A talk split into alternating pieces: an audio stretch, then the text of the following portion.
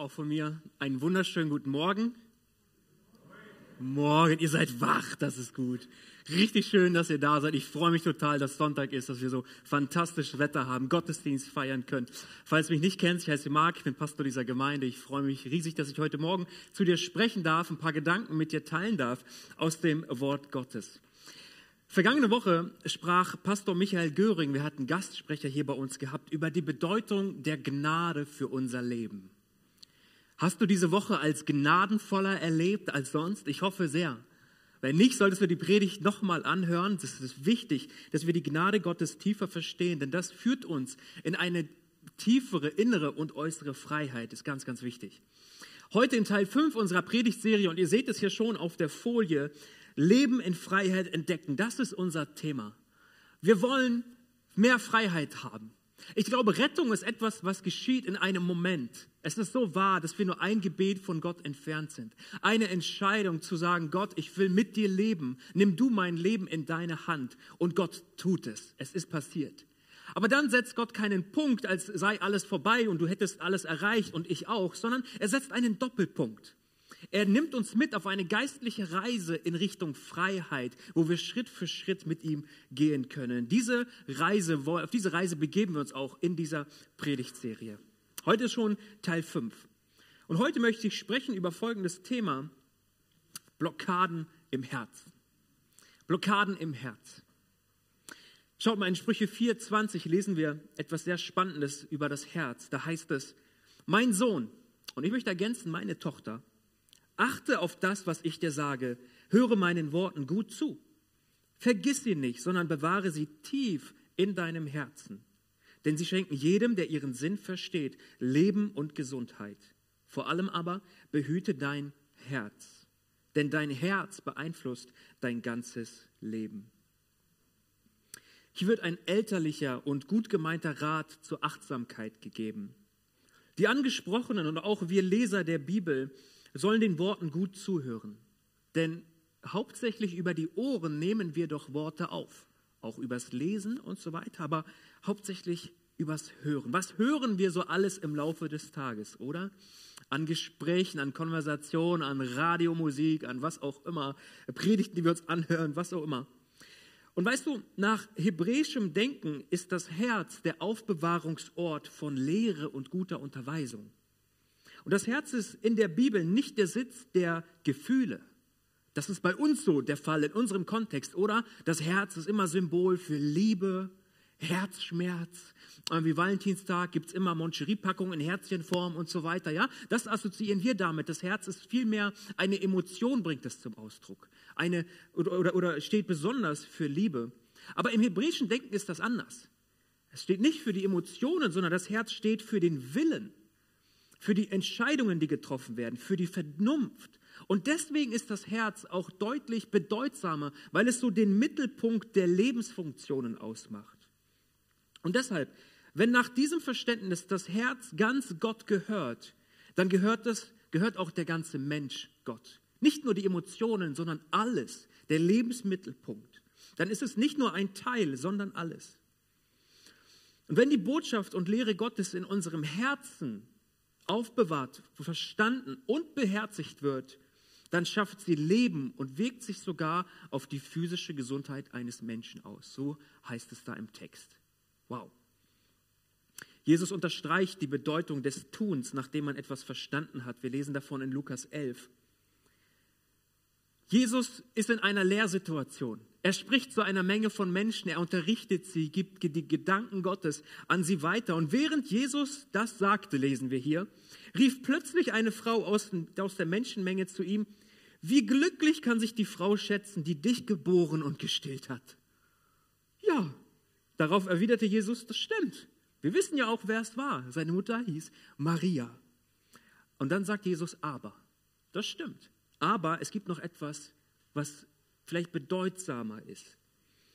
Aber noch glücklicher sind die Menschen, die Gottes Botschaft hören über die Ohren und danach leben, es tun. Es hören, es kommt rein, es wird im Herzen aufbewahrt, es wird verstanden, verinnerlicht und dann spiegelt es sich aber wieder in unserem Tun, in unserem Leben. Jesus, glücklicher sind die. Und im Psalm 119, Vers 2 lesen wir ähnliches. Da heißt es, glücklich sind alle, die sich an seine, und hier sind Gottes Weisungen gemeint, an seine Weisungen halten und von ganzem Herzen nach ihm fragen. Dieses Begriffspaar, ganz und Herz, finden wir des Öfteren in der Bibel. Nirgendwo heißt es nur ein Viertel des Herzens, es reicht. Oder die Hälfte, nein, ganz oft ist das ganze Herz gemeint. Wenn Gottes Botschaft in einem ungeteilten Herzen Raum findet und beherzigt wird, in dem umgesetzt wird, was Gott uns sagt, dann nennt der Psalmist diejenigen glücklich. Bist du glücklich? Ich will ein glücklicher Mensch sein. Und was die Bibel uns hier zeigt, ist ein Weg, um ein Leben, ein glücklicheres Leben im Sinne Gottes zu leben. Wenn wir das, was wir verstanden haben, umsetzen, tun und es nicht bloß bei reinem Wissen bleibt. Nach dieser kurzen Einleitung will ich euch die Struktur meiner Predigt heute Morgen ganz kurz sagen. Ist ganz, ganz simpel. Ich möchte über vier Blockaden unseres Herzens sprechen und über drei Wege, wie wir Veränderung in unserem Herzen erfahren können. Vier Blockaden unseres Herzens. Erste Blockade, ich habe sie mal so überschrieben, Selbstsucht. Im Neuen Testament schreibt der Apostel äh, Jakobus folgende Worte, Kapitel 3. Er sagt, habt ihr aber bitteren Neid und Streit in eurem Herzen, so rühmt euch nicht und lügt nicht der Wahrheit zuwider. Das ist nicht die Weisheit, die von oben herabkommt, also nicht die göttliche Weisheit, sondern sie ist irdisch, niedrig und teuflisch. Denn wo Neid und Streit ist, da sind Unordnung und lauter böse Dinge. Habt ihr aber bitteren Neid und Streit in euren Herzen. Jakobus schreibt hier an Christen. Und weißt du, keine Kirchengemeinde oder andere Gemeinschaft ist ausgenommen von Eifersüchteleien, von Neid, von Selbstsucht und so weiter. Davon berichtet selbst die Bibel schon an mehreren Stellen. Zwischenmenschliche Spannungen und Reibereien gibt es überall da, wo es Menschen gibt. Okay? Egal wie, wie fromm der Ort meint zu sein, überall da, wo Menschen sind, wird es das geben. Das ist auch ein Stück weit normal. Aber wir sollten nicht übersehen, dass sowas unserer Arbeit für Gott auch den Segen rauben kann, wo wir uns solchen Dingen hingeben. Und deshalb müssen wir an dieses Thema ran und dürfen ihm nicht erlauben, unser Herz zu blockieren. Ich glaube, Ursprung für Streit solcher Art ist ganz oft, eigentlich immer, Selbstsucht. Und das meint ein Schauen auf sich selbst. Ich gucke auf mich, auf, auf ich, mich, meiner, mir. Gott segne uns vier. Vielleicht kennt ihr den Satz. Man ist stets auf den eigenen Vorteil bedacht. Um mich sollte es gehen. Meine Ideen, meine Pläne, meine Vorschläge, das sind die besten so. Keiner würde es so sagen, aber im Herzen denken wir es oft, wenn wir ehrlich sind. Ich bin wichtig. Ich muss gesehen werden. Meine Meinung muss gehört werden. Meine Vorstellungen, wie Dinge gemacht werden sollten, sind die segensreichtesten. Warum sieht das bloß keiner? Wenn ich meine Vorschläge mit denen der anderen vergleiche, dann finde ich meine irgendwie immer besser. So. Wir schauen auf uns. Und wisst ihr, da wo wir den Blick für den anderen und die Gemeinde Jesu verlieren, schauen wir automatisch zunächst auf uns. Auf mich. Was sind meine Bedürfnisse? Was sind meine Ideen? Was, sind, was kann ich tun? Was brauche ich? Was sollte ich bekommen? Und darin liegt eine Gefahr. Darin liegt eine Gefahr. Denn wo Eifersucht und Streit ist und man sich selbst sucht, da glaube ich, ist Gottes Geist nicht. Da hat Gott wenig Chance, wenig Raum zu operieren, zu arbeiten. Man mag noch so schön und fromm nach außen hin reden. Wenn es im Kern nicht um ihn, sondern um uns geht, hat Gott wenig Raum zu handeln. Auch wenn die Verpackung fromm ist und gut klingt und genau die richtigen Worte gesagt werden. Ganz ehrlich, wenn du in eine Kirche kommst, ich glaube, nach drei Monaten hast du bereits herausgefunden, wie muss ich mich geben? Welche Worte muss ich verwenden? welche, welche, Art und, auf welche Art und Weise muss ich im Lobpreis stehen, sodass es nach außen den Anschein hat, hey, meine Güte, was bin ich mit Gott unterwegs. Das hast du in 0, nichts gelernt, aber entscheidend ist nicht das nach außen, sondern dein Herz. Was ist wirklich da? Schaue ich wirklich auf Jesus? Geht es mir um ihn oder geht es letztendlich um mich? Will ich gesehen werden? Wie stehe ich da? Da müssen wir unser Herz immer wieder neu prüfen. Deshalb lasst uns unsere Herzen prüfen blockiert mich und durch mich auch die Gemeinde, die Kirche vielleicht Selbstsucht? wo ich immer wieder mich vielleicht auch ertappe. Ich schaue auf mich, auf meine Bedürfnisse und ich sehe den anderen nicht. Oder habe ich die Fähigkeit, den anderen wahrzunehmen und den Blick immer wieder auf Jesus zu richten, sodass ich das Wichtige und das Wesentliche im Blick habe. Nur dann funktioniert Gemeinde. Nur dann funktioniert Leib Jesu, wenn jeder Einzelne es schafft, von sich wegzuschauen, zunächst auf Jesus zu sehen und dann die anderen um sich herum. Nur dann entwickelt es eine Kraft und eine Dynamik, eine Power in dieser Welt, weil wir Vielfalt in Einheit leben. Und das geht nur, wenn wir von uns weg auf andere auch schauen. Selbstsucht, erste Blockade unseres Herzens. Die zweite habe ich überschrieben mit Bitterkeit. Sprüche 18, Vers 19. Ein Freund, den du beleidigt hast, ist schwerer zurückzugewinnen als eine bewachte Festung. Wenn man sich entzweit, ist jede Tür verschlossen. Ein Freund. Wörtlich heißt es hier Bruder. Und das meint jemanden, der dir sehr nahe steht. Jemand, der dir sehr nahe steht, ist nach einem Streit sehr, sehr schwer zurückzugewinnen. Wer von euch weiß, wovon die Bibel hier spricht? Ich weiß es. Ich habe das erlebt, ja. Also, das ist, das erleben wir, glaube ich. Warum aber eigentlich ist das so? Ich glaube eben, weil man sich sehr nahe steht. Je enger die Beziehung zueinander ist, desto schmerzhafter sind Enttäuschungen, Beleidigungen, Streit, Auseinandersetzungen und so weiter. Deswegen gehen uns Spannungen mit dem Ehepartner oder den Eltern oder den Kindern viel, viel näher und beschäftigen uns viel, viel mehr als Spannungen mit irgendeinem Arbeitskollegen X, den man nur so zweimal in der Woche vielleicht auf dem Flur trifft oder so. Das geht uns unter die Haut, das geht uns nahe, weil die Beziehung ja auch so eng ist. Und folglich ist es auch so, jemanden, der uns nahe steht, zurückzugewinnen und sich zu versöhnen, ist deutlich schwerer, als es bei anderen der Fall ist. Und weil es schwerer ist, mehr Überwindung kostet und mehr Demut braucht, passiert Vergebung oft nicht so schnell, wie sie sollte. Weil die Verletzung so tief war, weil es so tief sitzt, die Enttäuschung und so weiter, verpassen wir es oder es fällt uns so schwer, den ersten Schritt zu tun, auf den anderen zuzugehen, zu sagen, komm, lass doch mal darüber reden, weil es uns so nahe geht. Und wenn das wiederum zu lange geht, dass man nicht zusammenkommt, Dinge nicht ausräumen kann, dann stellt sich die Einstellung unseres Herzens irgendweit um auf Bitterkeit. Bitter wird es mit der Zeit wenn keine Vergebung hineinkommt, wenn das Herz bleibt in diesem Zustand der Unvergebenheit und des, des Streits und der Entzweiung und so weiter. Und Bitterkeit führt zur gegenseitigen Verhärtung. Beide Fronten werden das dann. Immer härter und härter und härter. Und die Fronten werden beidseitig immer härter und härter. Und statt sich anzunähern und sich zu versöhnen, geschieht das Gegenteil. Man entfernt sich noch weiter. Wenn wir warten, kommt man nicht automatisch näher zusammen. Wenn wir einfach nur warten, geschieht das Gegenteil. Man geht weiter auseinander. Die Fronten werden härter und je mehr Zeit vergeht, umso schwieriger ist es, darüber zu sprechen. In Kolosser 3, Vers 19 schreibt Paulus den Männern und sagt, ihr Männer, liebt eure Frauen und seid nicht bitter gegen sie.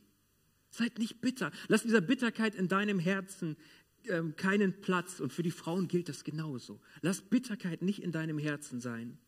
Weißt du, wer Bitterkeit im Herzen trägt, wenn das Herz eingestellt ist auf Bitterkeit und du lebst damit, dann geschieht es schneller, dass du andere kränkst. Du behandelst andere vielleicht grob und nimmst weniger Rücksicht. Die Frucht von Bitterkeit ist noch mehr Bitterkeit. Und hier gilt der Grundsatz, verletzte Menschen, wenn du verletzt bist, ist die Gefahr sehr, sehr groß, dass du wiederum andere verletzt. Verletzte Menschen verletzen Menschen. Weißt du, und bitter ist das, was den Genuss verdirbt. Das Einzige, was man trinken kann, ist bitter Lemon, oder? Das schmeckt mal ganz gut. Aber alles andere, das bitter ist, verdirbt den Genuss, oder?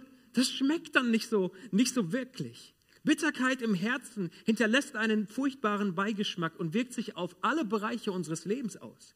Und ja, vielleicht schmeckt dir mit Bitterkeit im Herzen sogar dein sonst so leckeres Essen gar nicht mehr so gut weil es einfach alles in deinem Leben bitter macht. Bitterkeit.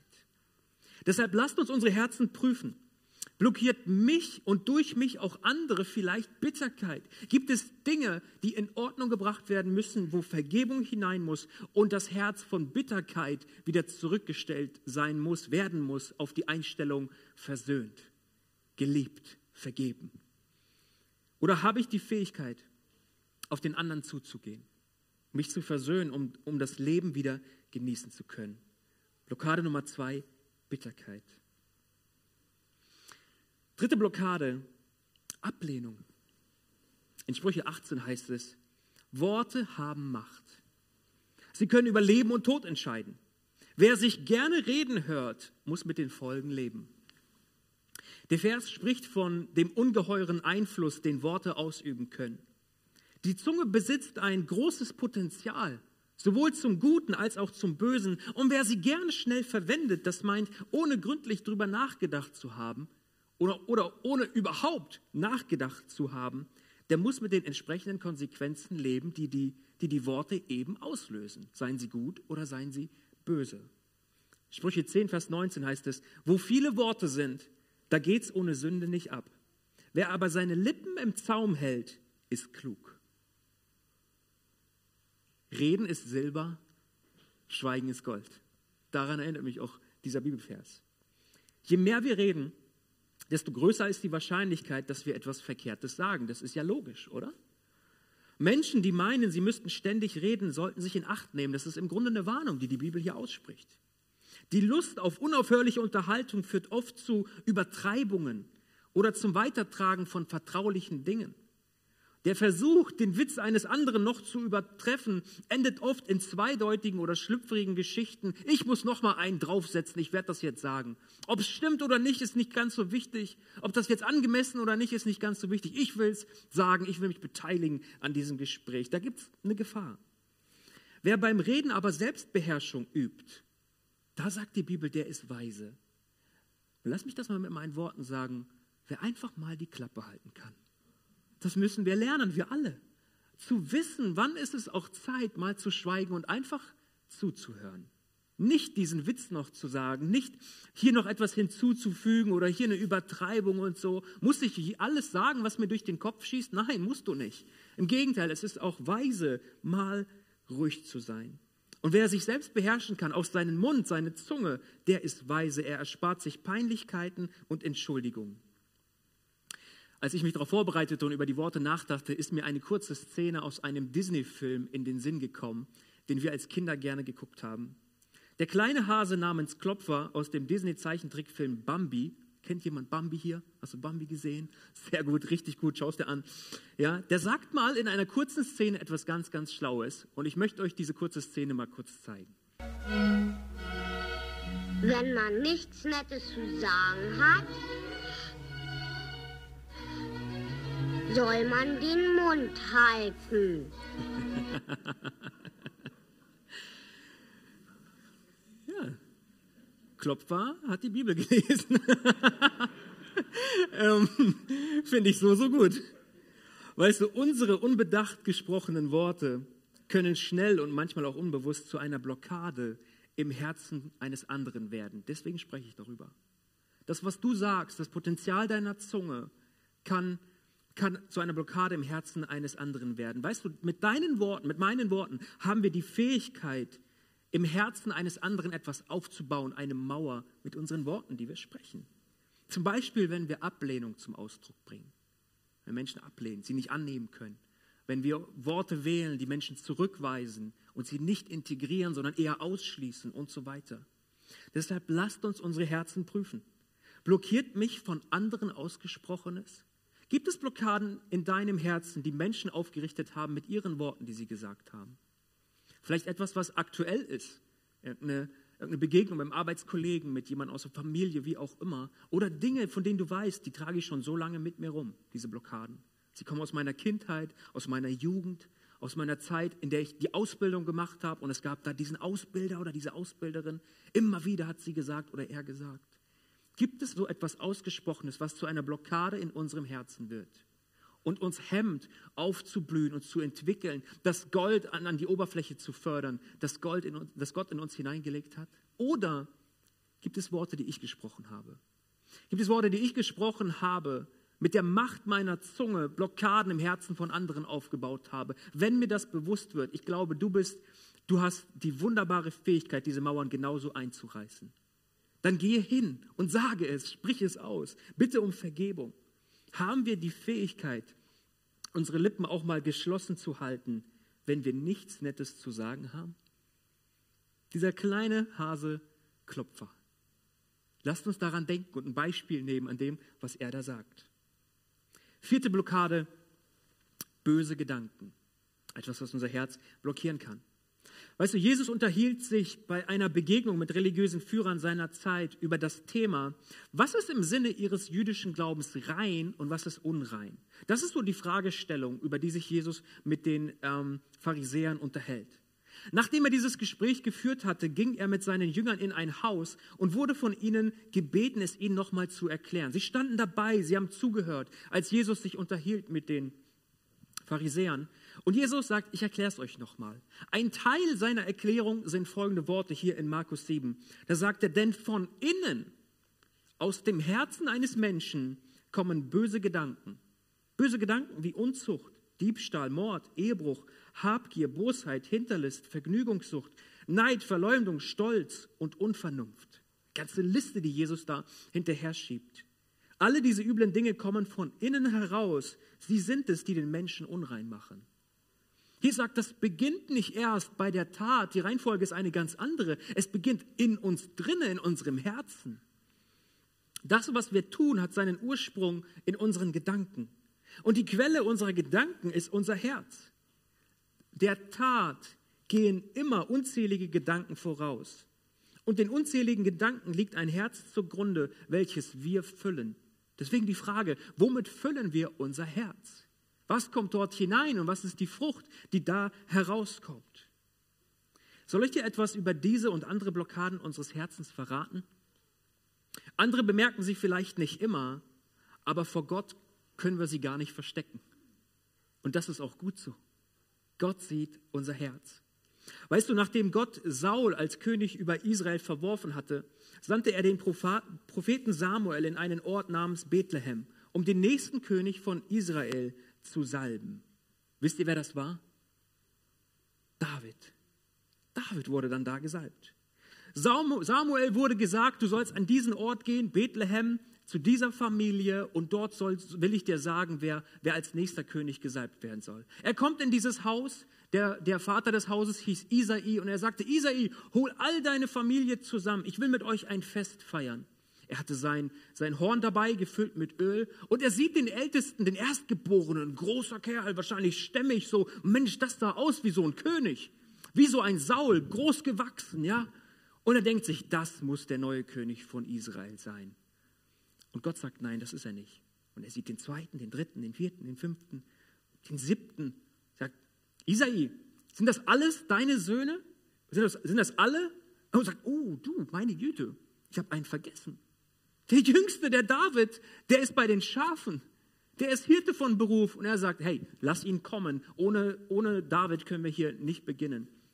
Der Vater Isai hat David nicht wert geachtet, einzuladen zu diesem Fest. Na, das passt schon, wenn der da hinten bei den Schafen ist. Den brauchen wir hier nicht unbedingt. Aber weißt du was? Gott sah ihn. Und er lässt diesen jungen Mann David rufen. Samuel sieht ihn, der Prophet. Und Gott sagt, das ist er. Das ist er. Aber Samuel hat, sich, hat menschlich sich so vertan, als er den Ältesten sah. Denn er sah seine Gestalt, seine Größe und dachte sich, Mensch, das muss es sein. Und Gott belehrt ihn eines Besseren. Doch der Herr sprach zu Samuel, lass dich nicht von seinem Äußeren oder seiner Größe blenden. Ich habe ihn nicht erwählt. Der Herr entscheidet nicht nach den Maßstäben der Menschen. Der Mensch urteilt nach dem, was er sieht. Doch der Herr sieht ins Herz. Der Herr sieht ins Herz. Und weil Gott das Herz sieht, kann er über David irgendwann später sagen, er ist ein Mann nach dem Herzen Gottes. Weil er sein Herz kannte. Samuel sah etwas, er beurteilte mit seinen Augen und sagte, hm, das muss er sein. Aber Gott urteilt anders. Seine Maßstäbe sind andere als unsere. Gott sieht unser Herz. Gott sieht auch dein Herz. Deswegen ist es nicht egal, ob wir uns um, um unser Herz kümmern, darauf aufpassen, womit wir es füllen, ob wir die Blockaden unseres Herzens bearbeiten und weghaben wollen oder nicht. Er sieht unser Herz. Wir können nichts vor ihm verbergen. Die Frage ist, wollen wir ihn hineinlassen, sodass er Ordnung schaffen und auch die Blockaden wegräumen kann? Ich glaube, drei Hinweise oder drei Tipps kann ich uns heute Morgen geben, wie wir Veränderungen in unser Herz hineinbekommen können. Drei Schritte zur Veränderung des Herzens. Schritt eins, damit beginnt es, empfange ein neues Herz. Hesekiel 36. Ich will euch ein neues Herz und einen neuen Geist geben, sagt Gott. Ja, ich nehme das versteinerte Herz aus eurer Brust und gebe euch ein lebendiges Herz. Mit meinem Geist erfülle ich euch, damit ihr nach meinen Weisungen lebt, meine Gebote achtet und sie befolgt.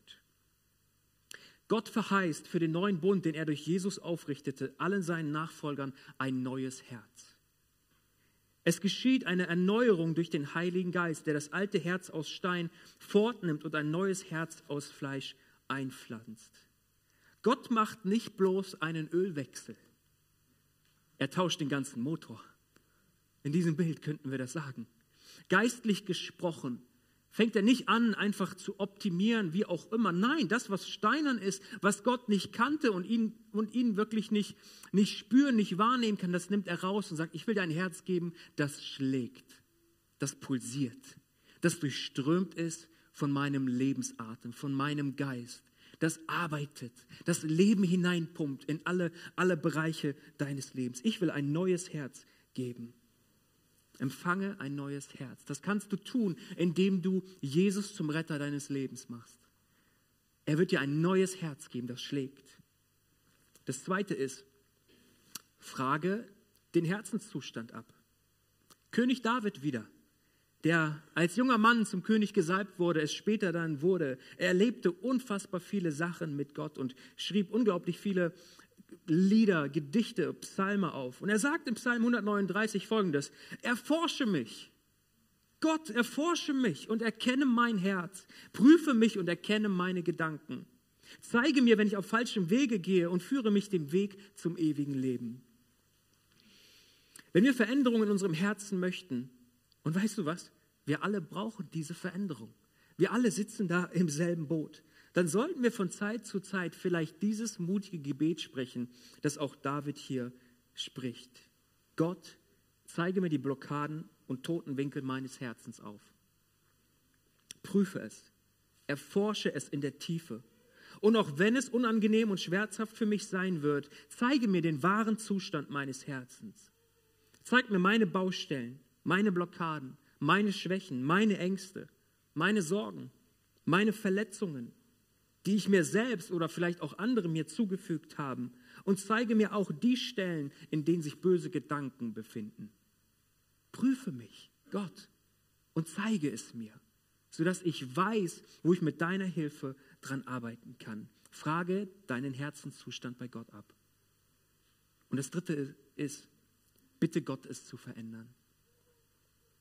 Wenn wir die Psalmen lesen, dann merken wir, dass das Thema Herz für König David wichtig war und es beschäftigte ihn sehr. Viele seiner Gebete bezüglich seines eigenen Herzens hielt er fest und wir können viel davon lernen. Er betet zum Beispiel in Psalm 51 dann auch mit diesen Worten. Er bittet Gott, Gott, erschaffe in mir ein reines Herz und gib mir einen neuen, aufrichtigen Geist.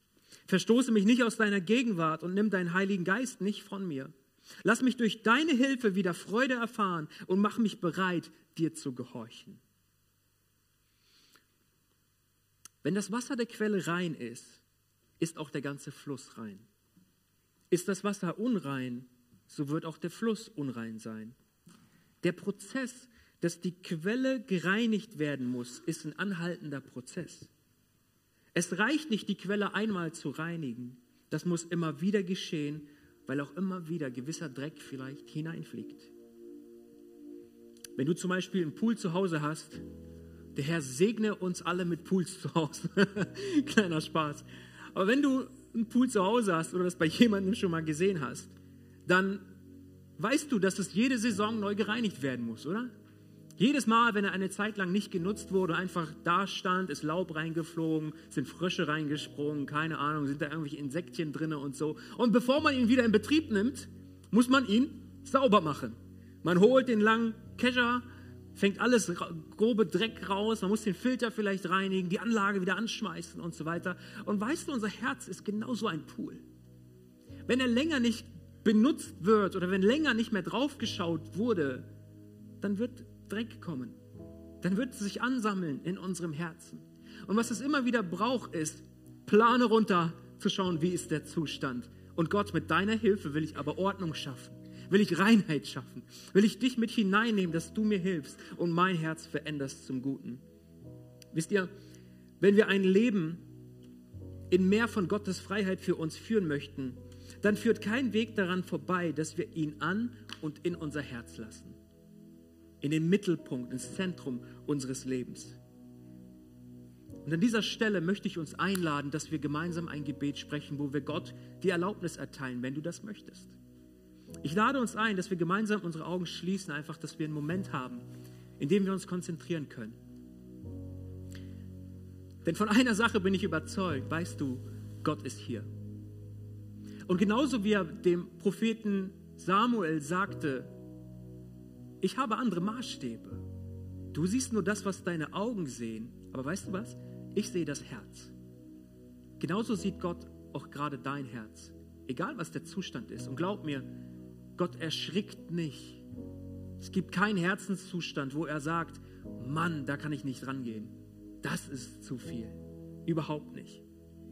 Und ich möchte zwei Fragen stellen heute Morgen. Ich will dich fragen, willst du, jetzt geistlich gesprochen, dass dein steinernes Herz gegen ein lebendes, gegen ein schlagendes und fleischernes Herz getauscht wird? Dann will ich dir sagen, nimm Jesus als dein Retter an. Sage ihm, Jesus, mein Leben, ich gebe es dir. Bitte vergib mir meine Schuld, meine Sünde. Ich will, dass du der Herr und Retter meines Lebens wirst. Und er wird dir ein neues Herz geben. Und die zweite Frage lautet, willst du Veränderungen in deinem Herzen haben? Empfange ein neues Herz. Frage Gott immer wieder nach deinem Herzenszustand und bitte Gott, es zu verändern. Ich möchte uns einen Augenblick jetzt geben, wo du Gott ganz persönlich eine Antwort geben kannst, wenn du das möchtest. Er hört dein Gebet.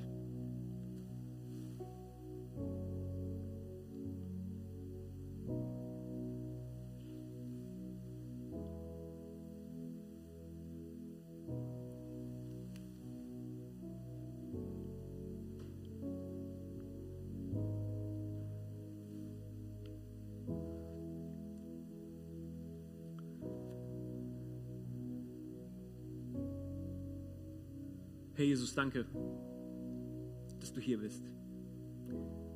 Danke, dass du uns so sehr liebst, dass du bereit warst, ans Kreuz zu gehen, dein Leben gegeben hast, und zwar freiwillig, damit wir in Freiheit hineinkommen, frei von Schuld, von Sünde, von Anklage, und wir dürfen Frieden haben mit dir, dem lebendigen Gott. Danke, dass wir dir so wichtig sind und wir so sehr geliebt sind, dass du unser Herz nicht einfach dem Zufall überlässt, irgendwie den, den Herzenszustand, sondern dass du dich darum kümmerst, und du dich darum sorgst, wie es um unser Herz steht. Und Herr, ich bete für uns, dass wir immer wieder neu zum, so Menschen werden, die dich fragen, Herr, wie sieht es aus? Wo sind Baustellen? Wo sind tote Winkel? Wo sind Flecken? Wo sind Verletzungen, die mich blockieren? Wo sind böse Gedanken? Herr, ich will sie im Keim ersticken, damit sie ja nicht zur Tat werden und ich etwas Falsches tue, was ich dann bereue im Nachhinein. Herr, wir halten dir heute Morgen unsere Herzen hin und wir bitten dich, Herr, schaffe Veränderung, da wo wir sie brauchen. Hilf uns zu erkennen, wo wir ähm, ja, so Blockaden in unserem Herzen mit uns rumtragen und hilf uns, sie mit deiner Hilfe auszuräumen, dass wir in Freiheit kommen wir vertrauen dir, dass du es tun kannst und tun wirst. Da, wo wir uns dir zur Verfügung stellen und wo wir dich einladen und dich bitten, dass du Veränderung schaffst, du wirst es tun. Danke, dass wir in diesem Vertrauen in die kommende Woche gehen dürfen, in die kommende Zeit, dass du, unser lebendiger Gott, an uns arbeitest und uns weiterführen wirst. Herr, wir lieben dich von ganzem Herzen. Und wir alle sagen Amen.